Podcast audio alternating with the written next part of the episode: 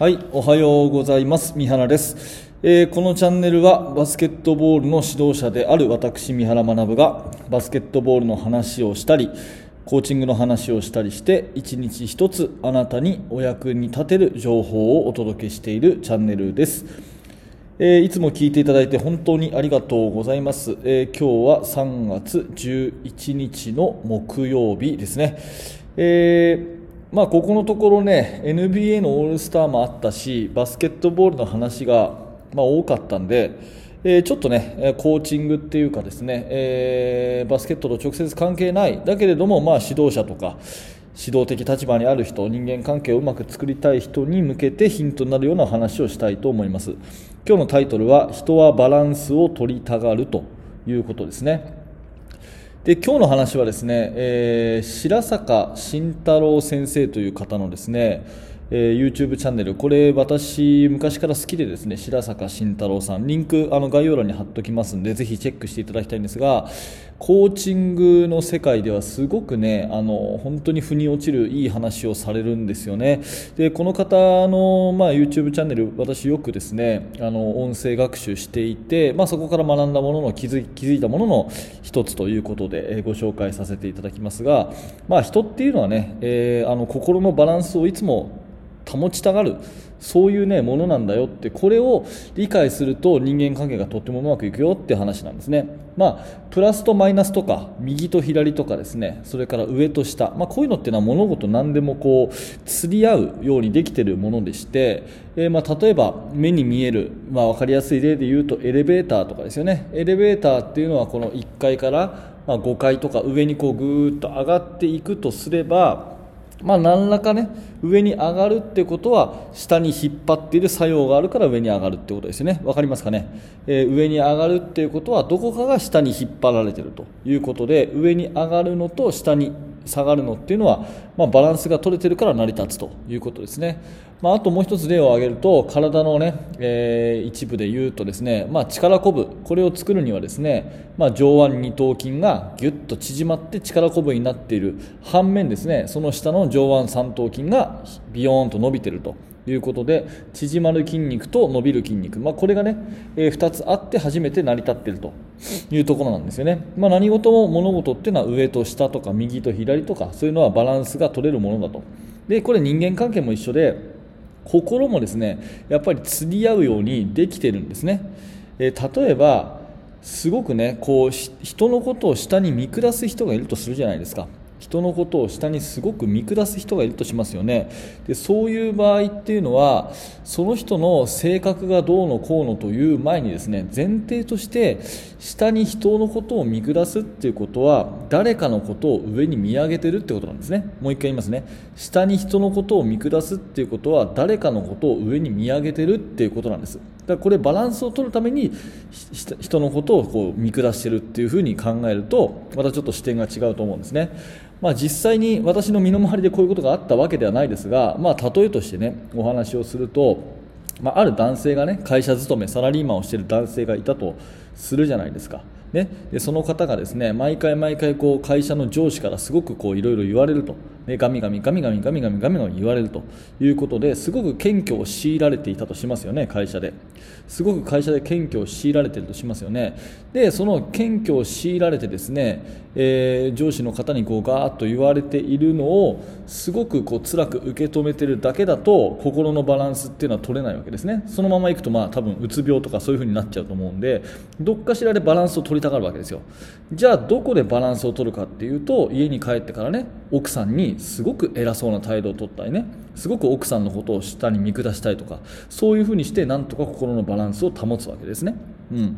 でそうなるとですね、えー旦那さんからあのなぜかよく原因がわからないけれどもなぜかこう不機嫌不機嫌なね、えーご主人からいろいろと言われる辛く当たられるという奥さんがいたとしたらですねじゃあその奥さんは誰に対して、ね、ぶつかることで心のバランスを取るかっていうとこれ子供に対して言うんですね。子供に対してガミガミガミガミ言うということで心のバランスを取るということになります。でそうするとですね子供は家でですね、まあ、謙虚を強いられるということになりますからそのお母さんからガンガンガンガン言われることに対して謙虚を強いられるのでその心のバランスをどこで取るかっていうと、まあ、学校で取ると。いうことですよね。でそうすると学校で取るっていうことは、まあ、要はですねクラスメートに対して、えー、下に見下すような行動、まあ、いわゆるいじめのようなものをやってみたりとか、まあ、そういうようなことになったりするわけですね。またはあの学校の先生にすごくこう、えー、反抗的な態度を取ったりとかですね、まあ、そういうようなことをして、えー、やっていくというのがこの人はバランスを取りたがるっていうことなんです。なので、まあ、その原因がねどこにあるかっていうのを考えることがすごく大事だと思っていて例えばあなたのね、えー、関わっているお子さんの中にね、まあ、指導者の方が多いと思うんでこれ聞いてる方はですね、えー、学校とかバスケットボールチームの中にですねすごくわがままな子がいると。ものすごくわがままな子がいるということで、えー、困っているという方がもしいたらですね、まあ、なんてあいつは本当性格が悪いんだろうというところで終わらないでこの子はね何があってここでバランスを取ろうとしているのかと、まあ、要はどこでですねこの謙虚というのを強いられているのかなお家なのかなそれとも学校なのかなクラスなのかなっていう視点で見ていくっていうことがですね原因の解決につながるんですね。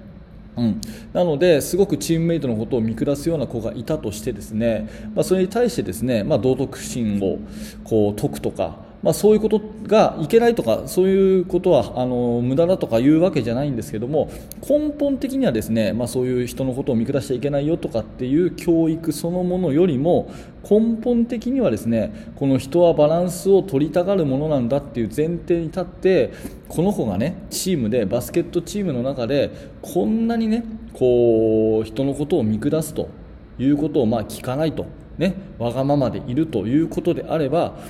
生活のどこの部分でこう謙虚を強いられてるんだろうかっていう視点でその子のことを見てあげてですね。そしていろいろと対応してあげたりとかその子に理解を示したりとかするとですねいいんじゃないかなっていうふうに思います。まあ、先ほどの例で言うとですね、えー、上司にガンガン言われる旦那さん。でその旦那さんは家で奥さんにガンガン言うと。でその奥さんは子供にガンガン言うと。で子供はその学校でガンガンやるというようなことでその感情のドッジボールがですね止まらないわけですよね。あの、うん、あの本来はバランスを取りたがるんで。だけれどもこういう人はバランスを取りたがるんだと。ね、えー、心の平安を保つためにどっかで出っ張ったらどっかでね、えー、引っ込めなきゃいけない、ね、その逆にバランスを取らなきゃいけない。そうしないとやってられないものなんだっていうものをもしあなたが知っていればですね、まあ、答えは簡単ですよね。あなたがもしガンガン言われるようなことになった時にその、えー、握っていたですね綱引きの手をパッとはあの離してあげるというか緩めてあげる、ね、感情のドッジボールをですねあなたが投げ返さないということをやってですね、まあ、理解を示す。でなぜねえこういうふうになってるのかっていうねなんであいつは性格が悪いんだというところだけで終わらせるんじゃなくてまどこでね、うん、謙虚を強いられてる結果今バランスをとってるのかなっていう視点で見ていくと、えー、理解も示せると思いますし、まあ、新しいねそのなんていうかなあのコミュニケーションのまあ、切り開き方ができるかなというふうに思っています。まあね、えー、こういうところもですね、あの広くまあ、勉強してですね、まあ、人間関係っていうのをうまくしていくっていうことがですねその指導者、えー、教師コーチという立場であればですねやっぱり大事なことかなというふに思います、まあ、このチャンネルではですねバスケットボールのその技術的なこととか戦術的なこととか、まあ、あとはですね、まあ、時には勉強にならない、まあ、単なる NBA の雑学みたいなものも喋っていますけれども時にはね、え、こうした、え、人間関係コーチングというようなところもですね、え、言及していきたいなと思うので、え、ちょっとね、えいつもとは違った視点ですけれども私もねもうそんなようなことを日頃考えていて、えま、人と接するときはそんなことことが頭の片隅にあるよというお話をさせていただきました、えー、人はバランスを取りたがるということでですね、えー、何か参考にしていただければ幸いです。はい、えー、ありがとうございました、えー、このチャンネルではですね毎朝7時に、えー、バスケットボールの話とか、まあ、今日みたいなコーチングの話とかですね結構幅広く、まあ、少し緩めにですね、え、お話をしていますので何らか役に立ったというふうに思っていただけるのであれば、え、高評価のボタンそしてチャンネル登録や、えー、ポッドキャストのフォローをしていただいて、え、また明日7時にお会いしましょう。えー、バスケットの指導者の方であればですね無料のメルマガ講座というものをやっております。こちらね、え登録していただきますと私からあの無料でね、えメールそれから特典教材もプレゼントしておりますので、えー、ぜひぜひ覗いてみてください。はい、えー最後まで、えーご清聴ありがとうございました。三原学でした。それではまた。